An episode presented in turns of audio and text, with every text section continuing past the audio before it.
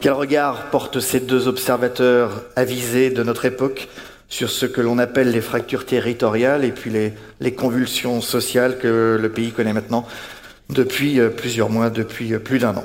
Nous accueillons donc Jérôme Fourquet, auteur de L'archipel français, naissance d'une nation multiple et divisée. Jérôme Fourquet est également directeur du département opinion et stratégie d'entreprise. Nous accueillons également à ses côtés Jacques Lévy, géographe politique, géographe connu à la réputation internationale.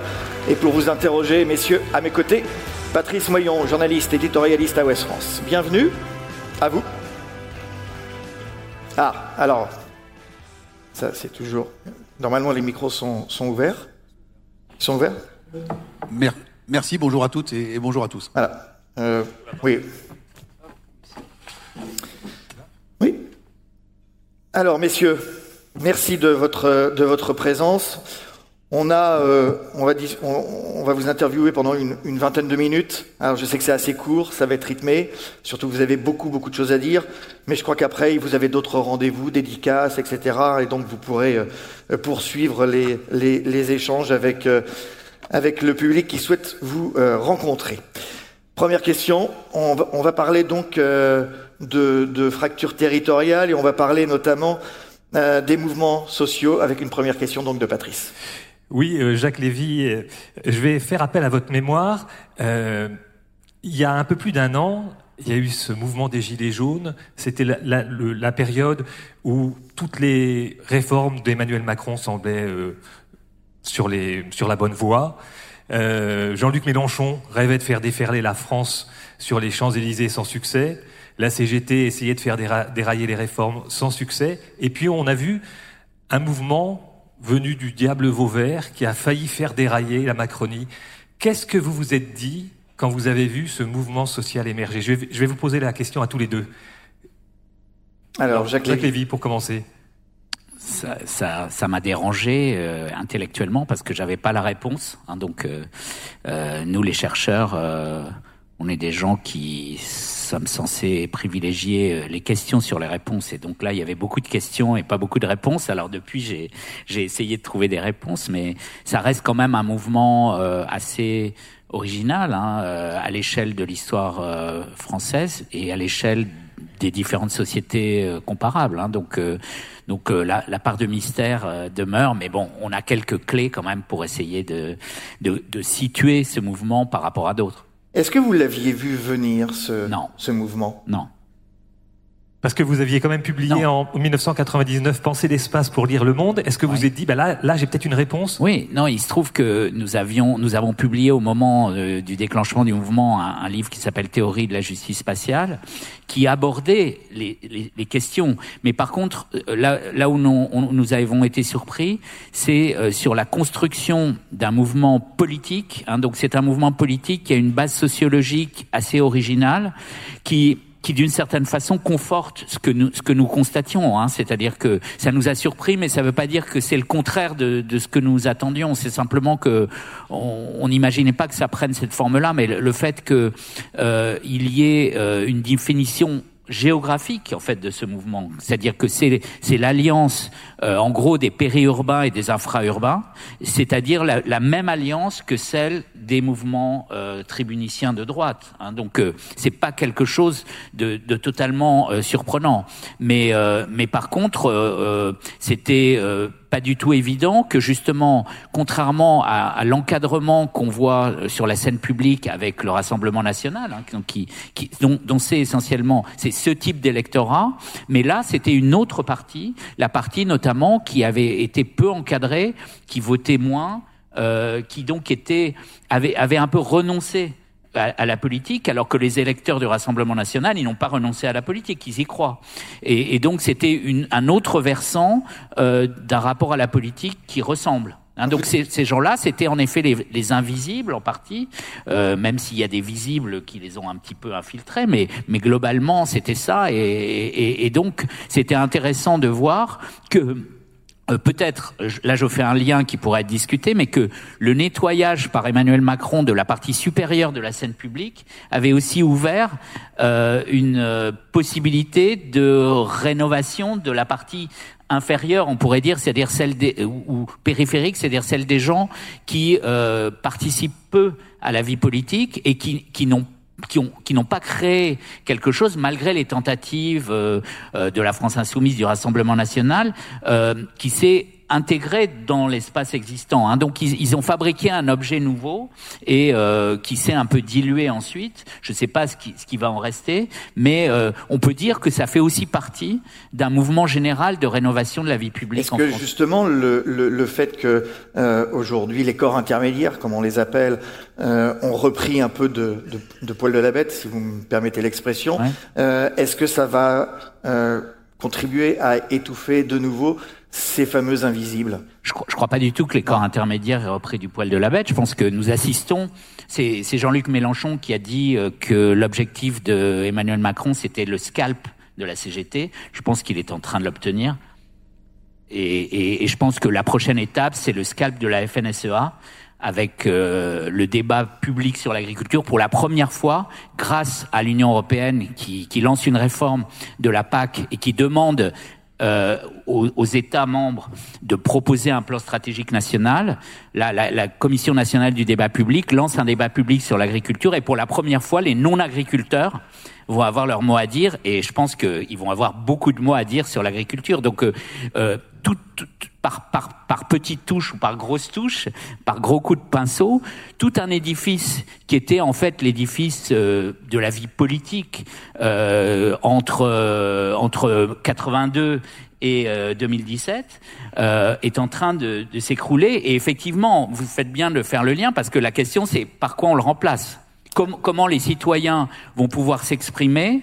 Euh, autrement que par l'intermédiaire des corps interposés, comme disent certains, qui, qui décidaient à leur place. Hein, donc personne ne veut plus que ces corps intermédiaires, enfin disons de moins en moins de gens veulent que les corps intermédiaires décident à leur place, mais comment ils vont faire? Et là, j'ai la chance de suivre euh, euh, la Convention citoyenne sur le climat, et c'est vraiment impressionnant de voir l'intelligence individuelle et collective de simples citoyens qui ne sont pas du tout des experts euh, du climat ou de l'environnement naturel quand, quand, on les institue comme décideurs potentiels, la qualité de leur contribution est vraiment extraordinaire. Hein. Et donc là, c'est peut-être une des pistes euh, du vivre ensemble politique euh, à venir. Alors on y reviendra tout à l'heure. Alors Jérôme Fourquet, alors vous êtes l'auteur de l'archipel français. Vous avez, vous, vous voyez ce mouvement euh, émerger à la télévision des Gilets jaunes. C'est quoi votre première, euh, première observation, votre première impression? Alors, euh, on l'a vu avant, avant le 17 novembre, quand il y a eu les fameux appels, et on voyait notamment sur les réseaux sociaux se mettre en place des points de rencontre. On a cartographié ça, et le 17 novembre, il y avait 2000 points de rencontre en France. Euh, dans des régions, euh, périph enfin, dans des territoires souvent périphériques, euh, comme disait Jacques Lévy, où l'infrastructure militante, la présence d'élus est quand même plus faible qu'ailleurs. Et donc on a été tout de suite très interpellé par la puissance et la profondeur de ce mouvement. Mais ça aussi, vous ne l'aviez pas vu euh, venir. Alors, comme, comme, Jacques Lévy, on travaille sur les mêmes problématiques et on savait bien qu'il y avait des fragilités très importantes dans ces territoires, mais on n'avait pas forcément euh, intégré l'idée qu'il pouvait y avoir cet objet politique et cette agrégation via les réseaux sociaux qui se sont euh, qui se sont déroulés. On a vu néanmoins quelques signes avant-coureurs. On va pas refaire l'histoire en disant qu'on avait tout vu, mais on avait été euh, assez interpellé par la forte mobilisation quelques mois avant sur la problématique des 80 km heure. On avait vu, nous, dans nos enquêtes à l'IFOP, que c'était le sujet de conversation qui faisait le plus parler dans les familles. On avait vu, on est dans l'Ouest, moi je me souviens d'une manifestation à Caen organisée par des associations de motards. Il y avait 3000 personnes à Caen. Et donc on parlait de la CGT à l'instant. Je disais, qui est-ce qui est capable aujourd'hui de mettre 3000 personnes dans la rue à Caen sur une problématique comme celle-là Et donc il y avait quand même plusieurs petits signaux qui nous faisait penser que la marmite. On peut même remonter, puisqu'on est en, en, en Bretagne. Euh, les, bo les, bonnets rouges. Les, les, bonnets rouges qui étaient déjà un, un prémisse. Tout à fait, doute. tout à fait. Et donc, l'idée, c'est pas qu'on avait vu venir la chose, mais il y avait des signaux qui nous montraient que quelque chose était en train de se passer. Euh, quand on a fait la généalogie de ce mouvement, il y a des choses qui sont passionnantes. Euh, on a eu des, des, prémices de tout ça, notamment en Dordogne, euh, avec des collectifs de personnes en colère. Et la personne racontait que euh, pour euh, agréger des gens, elle était passée par les réseaux sociaux Et euh, elle s'était rendue compte que sur les réseaux sociaux dans, sa, dans son département, ce qui fonctionnait le mieux, c'était les réseaux de brocante, de vide-grenier. Et donc elle commençait à bombarder des messages là-dessus sur on paye trop de taxes, l'essence est trop chère, on a augmenté les cigarettes. Et le type qui n'était pas du tout militant professionnel a vu que la mayonnaise était en train de prendre. Ils sont allés déposer, parce qu'ils savaient pas comment il fallait faire, ils sont allés en préfecture déposer une demande de manifestation, on leur a un peu rionné en disant mais vous êtes qui? Vous n'êtes pas la FNSEA, vous n'êtes pas la CGT, vous n'êtes pas une association. Et puis euh, le jour J, ils étaient plusieurs centaines sur le rond-point à la sortie de Périgueux. Et donc c'est tous ces petits signes-là qui nous ont fait penser qu'il était en train de se passer quelque chose, mais encore une fois, complètement en dehors ou dessous, en dessous des écrans radars. Les, les organisations syndicales ont été complètement prises à contre-pied par ce mouvement-là parce que c'était des publics qu'elle ne connaissait pas et qu'elle ne travaillait plus depuis euh, depuis très longtemps. Alors, juste, et juste euh, donc c'est avant le, le, mouvement et le jour J, je me souviens très bien à 9h30 10h sur BFM, on annonce la première victime de ce mouvement, c'est une femme qui se fait renverser sur un rond-point. BFM se débrouille quelques heures après pour euh, retrouver la fille de cette dame sur un autre rond-point 200 km plus loin. Et la fille dit, bon, on s'est concerté avec euh, nos, mes camarades, on a fait une minute de silence pour ma mère, et euh, on va continuer le mouvement. Et là, à 9h30, 10h, moi je m'étais dit, il y a un premier mort, c'est pas du tout organisé, le mouvement va capoter parce que c'est une espèce de jacquerie et, et la, la, fête est finie. Le soir du 17 novembre, on a 400 blessés, un mort, et le, le lendemain, les gens reviennent encore sur les ronds-points, et là on se dit, euh, là, c'est du très très lourd, c'est du très sérieux, c'est des gens qui n'ont jamais manifesté. Ils sont un peu comme le lit qui sort de sa rivière, et là, ils vont pas rentrer. Et un mouvement très très féminin aussi. Et alors, avec une très forte euh, présence de femmes aussi. Euh, alors, ce mouvement, il est, euh, de mon point de vue, majeur à étudier parce qu'il fait ressortir euh, toute une série de problématiques. On a des débats nombreux avec Jacques Lévy sur l'étalement urbain. Je pense que la crise des gilets jaunes c'est bien la crise de l'étalement urbain, le degré de dépendance à la voiture, mais on a d'autres problématiques, je reviens aux femmes, avec euh, euh, la question des familles monoparentales, hein, qui remontait comme ça subitement à la surface, à l'aune ou à l'occasion de ce mouvement, où beaucoup de ces mamans célibataires ont pris la parole, ont pris le micro et se sont exprimées. D'ailleurs, le gouvernement, quelques mois après, s'est penché sur cette problématique des, des mères célibataires, sur les, impayés de pensions alimentaires, etc., etc. On rappelle juste un chiffre, Aujourd'hui, 20% des familles françaises sont des familles monoparentales, des familles avec enfants, 20%. Voilà. Et c'était 10% il y a 20 ans. Donc là, on voit bien que c'est difficile à analyser parce qu'il y a à la fois des données géographiques, l'étalement urbain, mais aussi des changements de société qui ont assez peu à voir avec la géographie. Alors, juste, justement, parce que ce, ce mouvement n'a pas été homogène, il a été très, très différent selon les territoires. Qu'est-ce que, vous qui êtes l'auteur de l'archipel français, qu'est-ce que ça dit de la France contemporaine?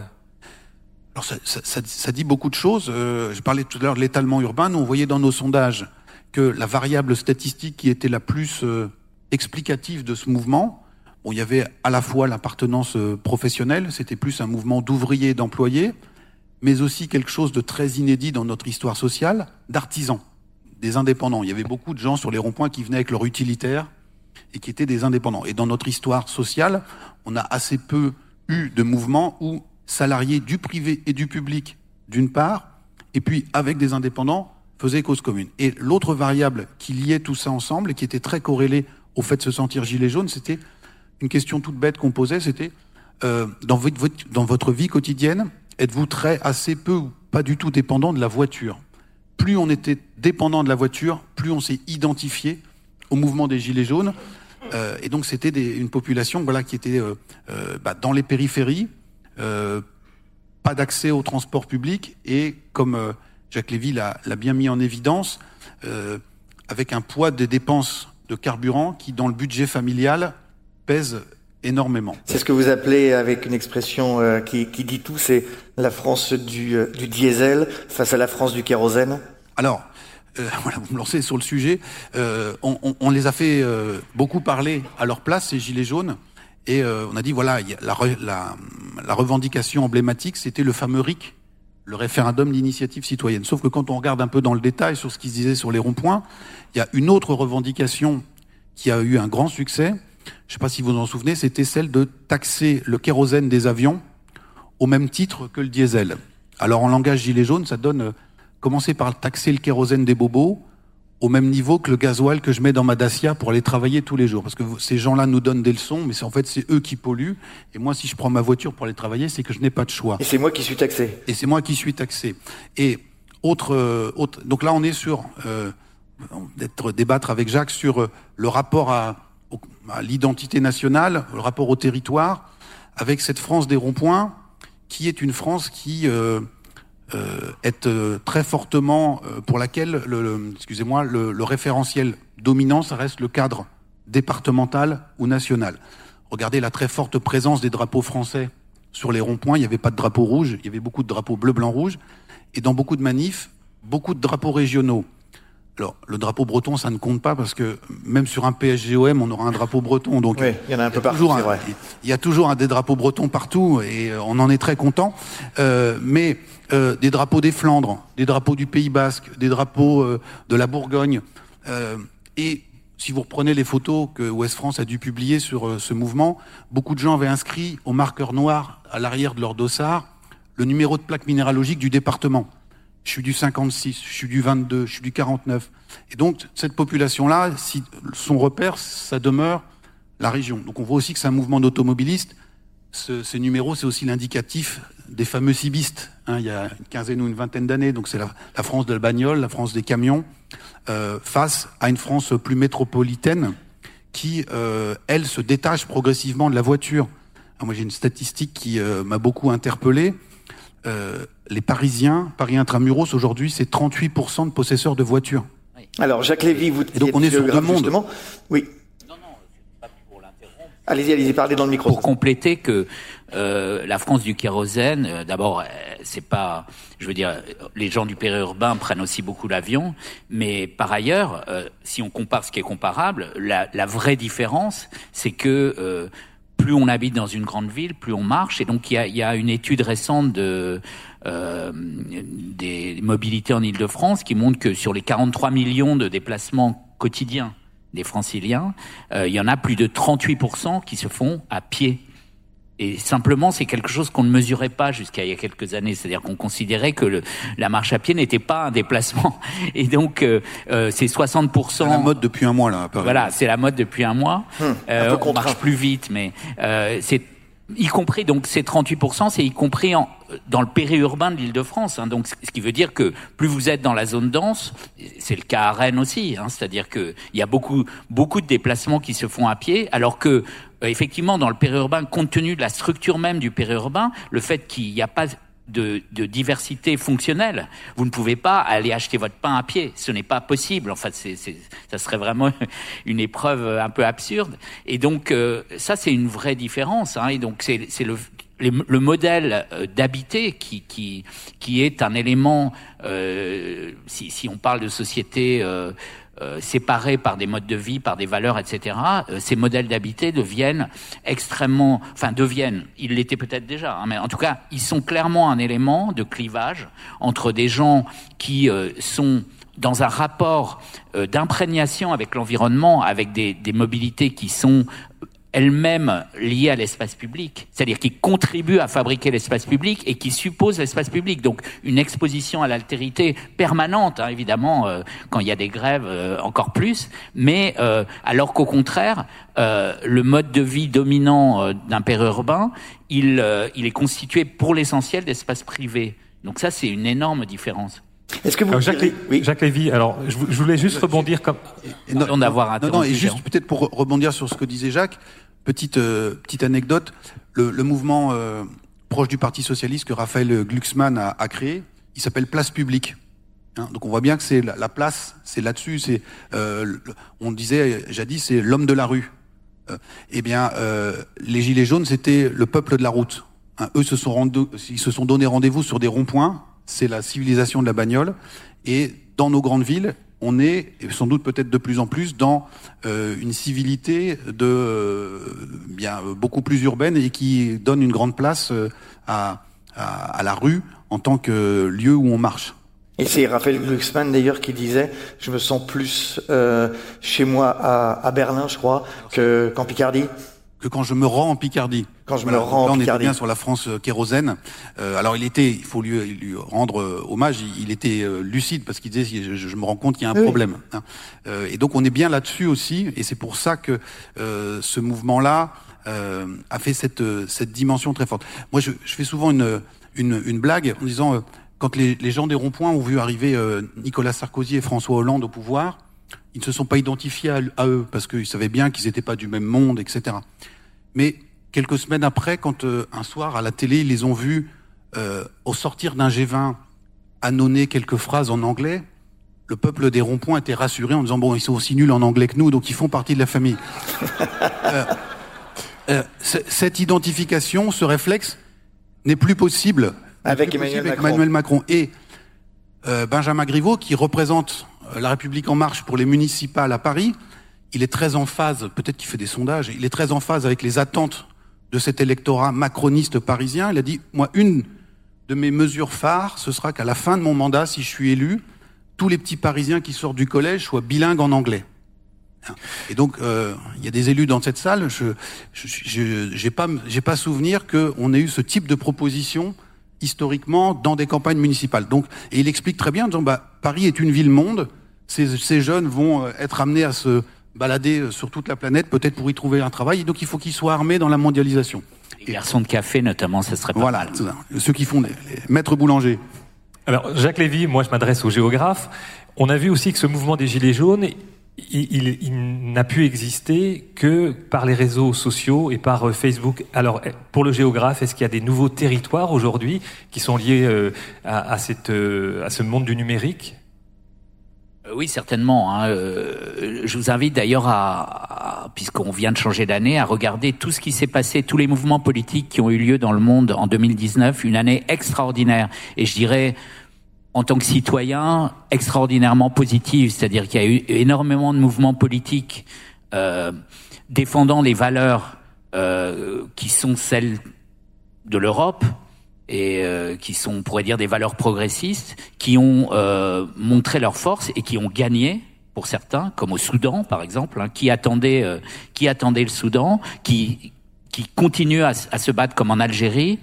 Euh, Il y a eu plein de mouvements aussi euh, en Europe euh, de l'Est euh, contre la corruption, euh, con- contre euh, contre le, le nationalisme. Donc il s'est passé beaucoup de choses et c'est vrai que le style de ces mouvements, euh, même, même s'ils ont été très divers entre la Bolivie, le Chili, etc., euh, on peut on voit quand même que la manière de mobiliser euh, ne peut pas être pensée sans faire allusion euh, au numérique. hein. Donc ça, ça c'est sûr qu'il y a un style particulier, une manière particulière. En même temps, euh, ce qui est, ce qui est compliqué dans, dans si, si on prend un peu de recul, si on compare euh, les trois grands moyens de lutte contre la distance que sont la coprésence, hein, comme, comme ce que nous faisons en ce moment, être ensemble dans le même lieu, se déplacer ou utiliser euh, la télécommunication, bah, on constate que tout progresse en même temps. C'est-à-dire que il faut pas s'attendre à, à une, euh, une société où il y aurait plus de villes, plus de déplacements, où il y aurait plus que du télétravail et de, et de la vente par correspondance. C'est pas ce qu'on observe. C'est qu'en fait, chacun épaule les autres. C'est-à-dire que chaque grand moyen, par exemple l'urbanisation, utilise bien sûr la télécommunication et la mobilité. Donc ce, ce, cette complexité, il faut l'avoir en tête pour comprendre ce qui se passe. C'est-à-dire que c'est à la fois des gens qui se contactent sur les réseaux sociaux, mais qui vont manifester au centre-ville. Hein, donc c'est par exemple en Algérie, euh, c'est très clair euh, que ça se passe de cette façon.